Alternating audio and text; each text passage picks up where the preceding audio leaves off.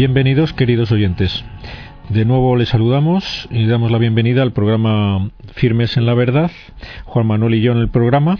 Hola Juan Manuel, un saludo a nuestros oyentes y a nuestro invitado al otro lado del teléfono. Eh, se trata de Miguel Vidal, que es portavoz de una iniciativa eh, conocida por Más Libres, ¿eh? que está dentro de Hazte Oír, ¿no? No me equivoco, ¿no, Miguel? Está... Perfecto, ¿qué tal? Así es, Muy bien. una plataforma de Más Libres destinada a la defensa de la libertad religiosa. Específicamente al tema de la libertad religiosa. ¿Por qué habéis creado esta plataforma dentro de Hazte Oír, eh, Miguel? Porque, llueve mucho. Porque llueve mucho. O sea, que crees Quiero que... decir, sí. porque, porque realmente eh, llevamos unos años con una sucesión de ataques a la libertad religiosa y de conciencia, a los símbolos religiosos, incluso a la jerarquía de la Iglesia, que es, vamos, es tremendo, ¿no? La verdad es que no fue una iniciativa tanto nuestra como de las, de las personas que están suscritas a Teoir, que, que llevaban tiempo diciéndonos que por qué no activábamos algo más concreto sobre libertad religiosa, ¿no? Porque sobre todo de 7, 8, 10 años para acá, pues parece que va en aumento, ¿no? Y por eso surgió la iniciativa de promover una plataforma específicamente concentrada en esta actividad, ¿no? En la defensa de la libertad religiosa. Digamos, por tanto, que es una iniciativa que surge de la base, como se suele, como se suele decir, ¿no? Que no es algo que hayáis programado, sino que responde a una, a una solicitud de, de mucha gente normal eh, ciudadanos normales que están que os siguen en, en Hazte Oír, que es una plataforma que tampoco vamos a describir a nuestros oyentes porque yo creo que es de sobra conocida y que la gente pedía actividades en, a favor de la libertad religiosa. Sí, por, por desgracia parece que hemos nacido fruto de una necesidad. Ya es una desgracia que a estas alturas, ¿verdad?, sea necesario eh, decir que la libertad religiosa es uno de los derechos, de las libertades más elementales, más fundamentales. Eso es importante que nos lo que nos que nos convenza, mm, que nos eh, diga por qué este ataque a la libertad religiosa es, un ataque a la libertad de todos, porque alguno podría decir, bueno, pues si se meten con los católicos, pues conmigo no va porque yo no soy católico o porque por lo que sea, ¿no? Pero esto sería una, una falsa actitud, ¿no? Yo creo que un ataque a la libertad religiosa no afecta solo a los, a los creyentes, sino afecta a toda la sociedad, ¿no? Claro, en la medida en que la libertad religiosa forma parte de los derechos individuales, es que es un, es, es un, es un derecho muy primario, si me permite decirlo. No sé si la, la palabra primario es muy correcta, pero es un derecho, digamos, que, que muy esencial. eh, eh, está en lo más profundo del ser humano y está en lo más profundo del ciudadano. Uh, y si vivimos en una democracia, ¿cómo no respetar las creencias particulares de un ciudadano? Es decir, si, si el Estado es un poco lo que subyace detrás de los ataques a la libertad religiosa que vivimos en España, ¿no? El intento del Estado de sustituir las creencias uh, que tienen los ciudadanos libremente por, uh, por la verdad oficial emanada desde el Estado, ¿no? Bueno, ese es el primer paso para el totalitarismo, lo ha sido siempre así. En cada sociedad en la que se ha restringido la libertad religiosa, eso ha sido el primer paso hacia regímenes dictatoriales y totalitarios. Siempre que se ataca la libertad religiosa, se termina atacando todas las otras libertades luego. Sí, quizás por eso ataquen la libertad religiosa los los que intentan eh, una uniformidad de pensamiento, un, el, implantar una ideología en concreto, política o de otro tipo, le estorba la libertad religiosa precisamente porque el hombre deja de ser dócil y, mm, bueno, deja de ser libre en el fondo y por lo tanto le puede manipular mejor, ¿no? Quizás sea por eso por lo que esté tan atacada eh, hoy día. ¿Quién ataca la libertad religiosa mm, en España hoy día? Eh, Más Libres empezamos hace un año. Eh, los primeros meses de Más Libres fueron con un gobierno del Partido Socialista y los últimos con un gobierno del Partido Popular.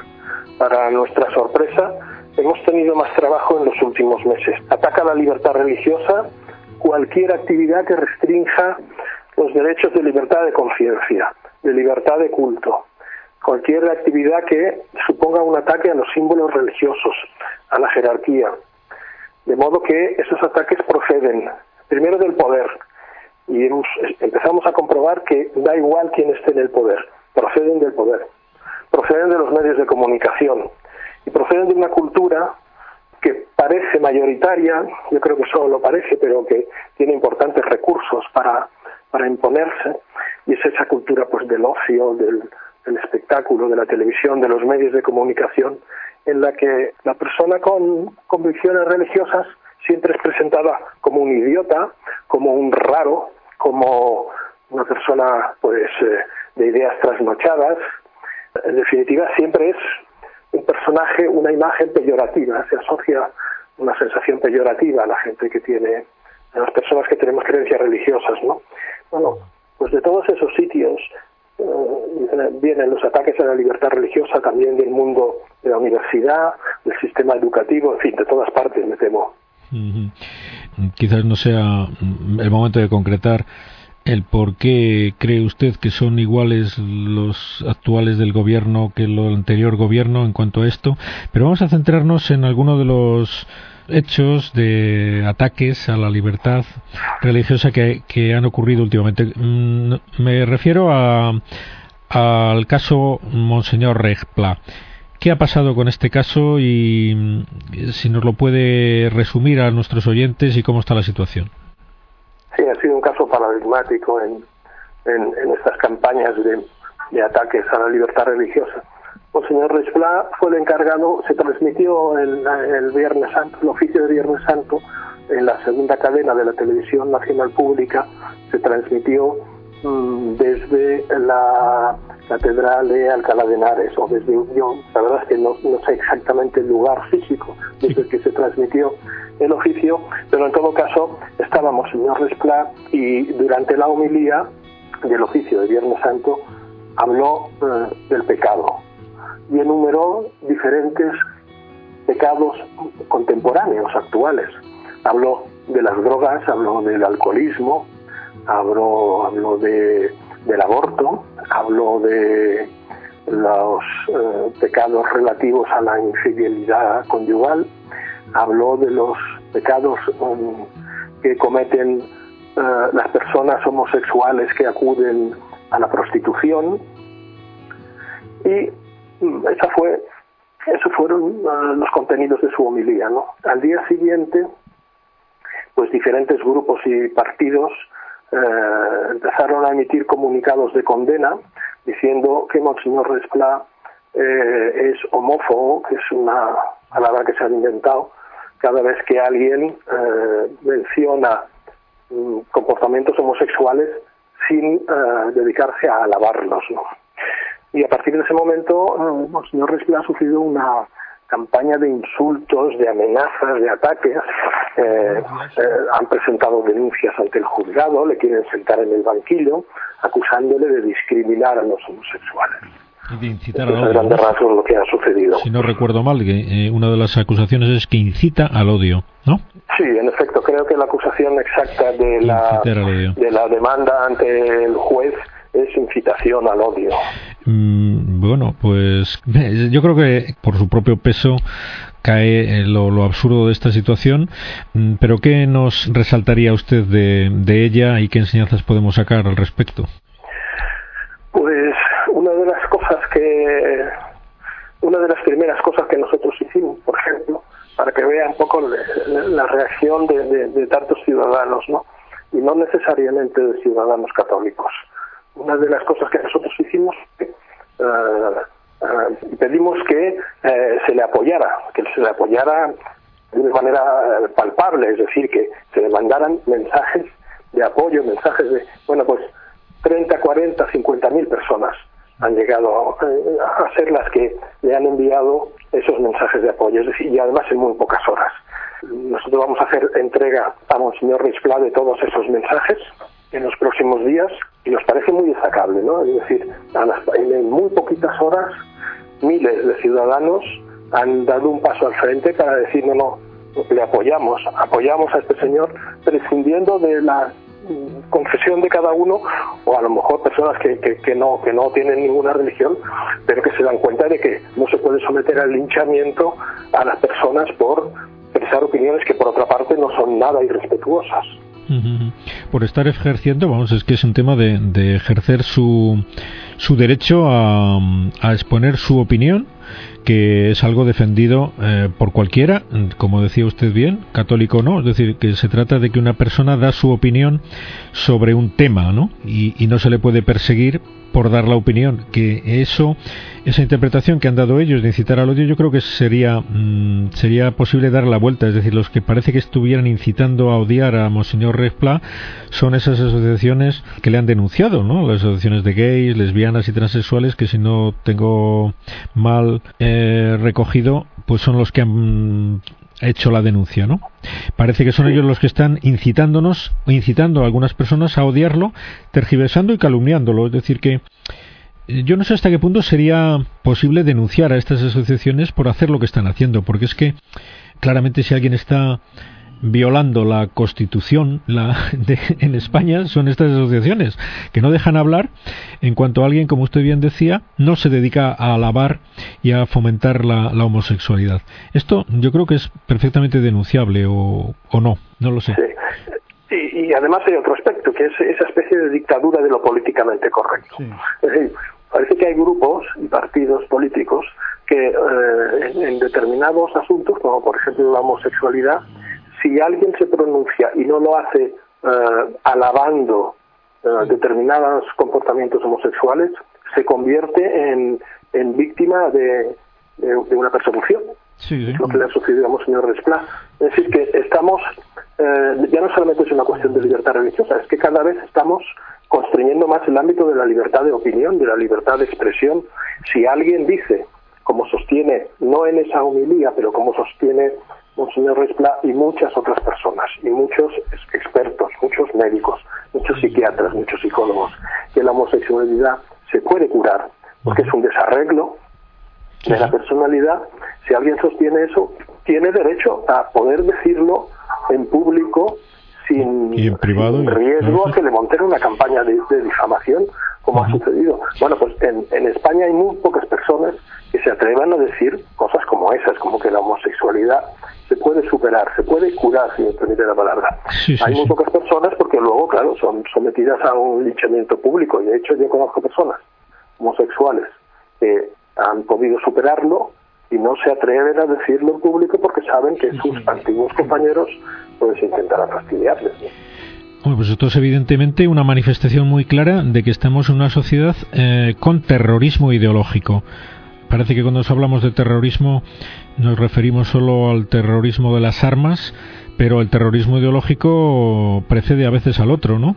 Y esto es terrorismo, es decir, el que a la gente no se le permita expresarse con libertad, eh, decir con libertad lo que piensa, mm, respetando a todo el mundo, que es lo que se debe exigir a cualquiera cuando emite su opinión, que respetando a cualquiera hable de lo que él considera lo mejor o lo peor para los demás, para sí mismo, para el hombre, ¿no? Y no digamos nada los pastores de la iglesia, que tienen la obligación, además, no, no es que solo tengan el derecho, ¿no? Tienen la obligación de difundir la verdad sobre el hombre mm, basada en la fe católica, en la doctrina católica. Pues el hecho de que no suceda esto es muy, vamos, muy, sintomático de que vivimos una sociedad terrorista desde el punto de vista ideológico. ¿O me equivoco? Yo creo que sí, porque si usted nos dice que hay gente que... En algunos países han llegado ya mucho más lejos. En, en, el Reino Unido, por ejemplo, eh, ya hay leyes que pueden obligar a, a los eh, pastores, en su caso, o a los seminarios de la Iglesia anglicana a, a, que, a que puedan entrar mujeres o a que eh, en algunos casos han obligado a contratar a homosexuales. Eh, son cosas absurdas que parecen propias de una mala, de un mal guion, de una mala película, pero que están amparadas en las leyes y que en España, eh, bueno, ahora nos hemos librado de que esas leyes, parece, de que esas leyes se, se aprueben, pero, pero algunas siguen en vigor y no ha sido derogada. Indudablemente, mm, esto exige, yo creo que exige una defensa de la libertad porque la libertad no, no es gratis, se ha conseguido pues a base de muchos sacrificios en, en, generaciones pasadas que no vamos a describir ahora, pues le ha costado mucho, incluso sangre en ocasiones, a muchas personas el conseguir un grado de civilización y de, de que prime el respeto a las libertades que es lo que hemos heredado de nuestros padres, de las generaciones inmediatamente anteriores.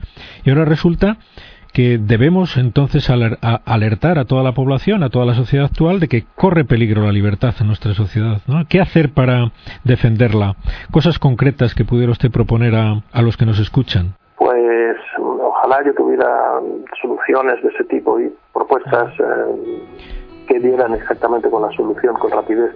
Se me ocurren las que nosotros hacemos. Eh, en primer lugar, conviene unirse no sirve para nada que alguien vea que en su en el colegio donde lleva sus hijos eh, un padre o dos padres eh, consiguen contra la opinión de la mayoría que se quiten los crucifijos no sirve para nada eso si uno se queda en casa muy enfadado lo que tiene que hacer es difundir esa noticia buscar personas que puedan encargarse de organizar una campaña para, para que eso no suceda y pueden hacerlo, bueno, como quieran. Yo, yo barro para casa y les propongo que, que nos lo cuenten a nosotros en máslibres.org, pero en fin, a, cualquier asociación que defienda estas cosas, pues es importante entrar en contacto con ellos cada vez que veamos un hecho de este tipo, cada vez que en el ayuntamiento de la ciudad donde uno vive, pues eh, se pague con dinero público una exposición blasfema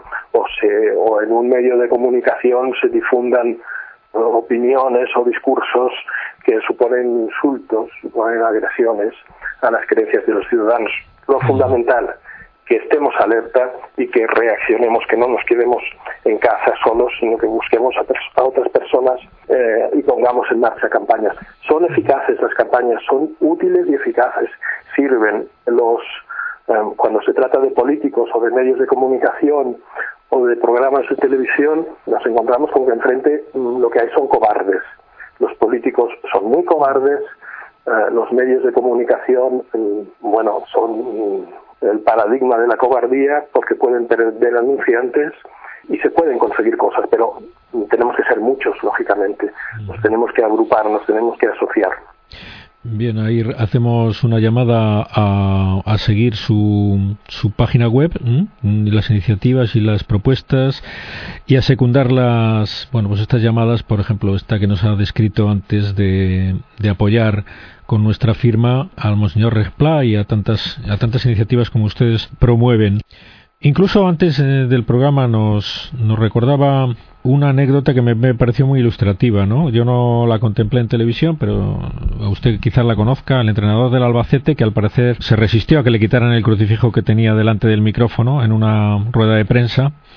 Eh, dijo, oiga, por favor, deje que el crucifijo porque yo soy católico. Si todos hiciéramos esto, bueno, no esto mismo, porque cada cual tiene sus circunstancias, pero si todos tuviéramos pues no, no esperar a reaccionar, a que nos ataquen, sino ir por delante, a no tener el, miedo a manifestar nuestra condición de católicos, porque no tenemos nada que ocultar, sino todo lo contrario.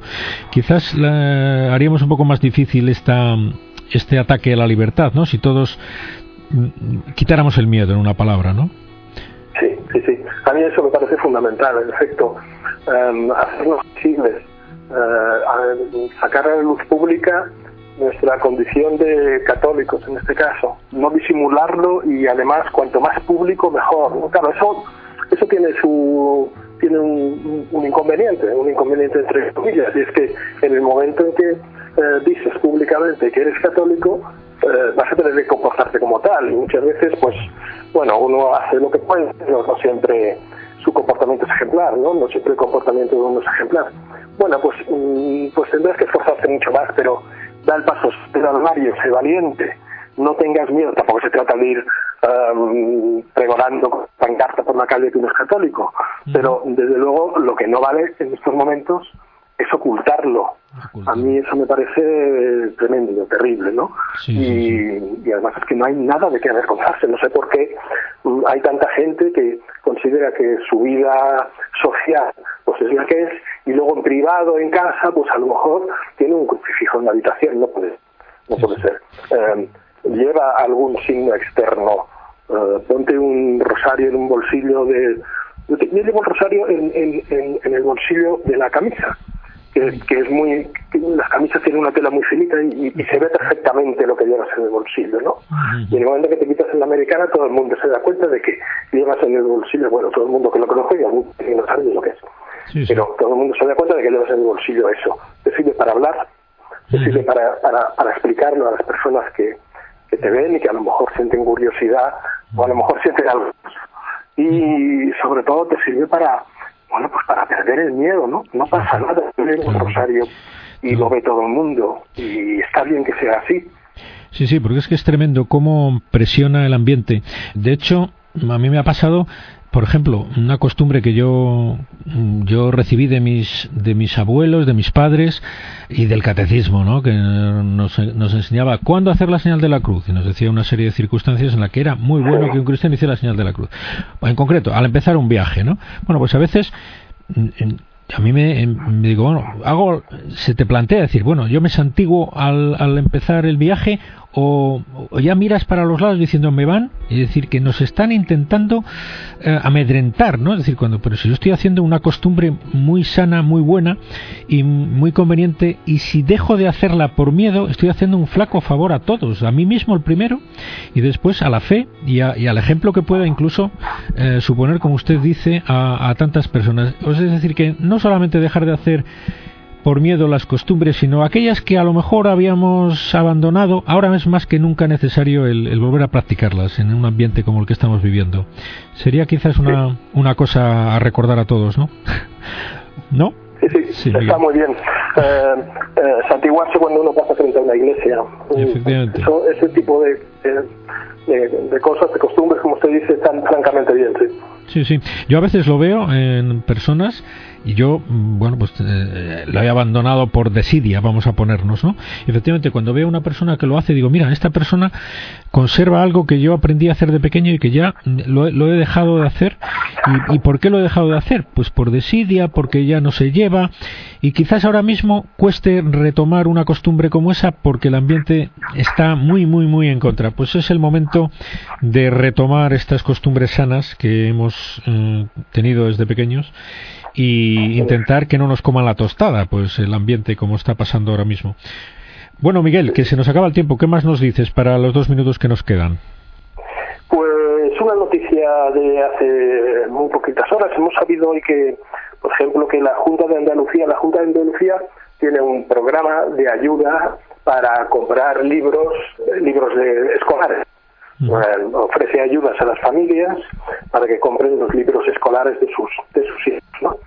Pues bien, el, ahora que se está constituyendo el nuevo gobierno de la Junta de Andalucía, hemos sabido que una de las formas que han, han encontrado para ahorrar es excluir de las ayudas de compra de libros escolares todos los libros de religión. Es decir, seguirán ayudando a los padres que lo necesiten a comprar libros de matemáticas o de literatura, pero no darán ya ninguna ayuda más para los libros de religión. Cuando el 80% de los niños andaluces, de las familias andaluzas, eligen voluntariamente eh, la asignatura de religión.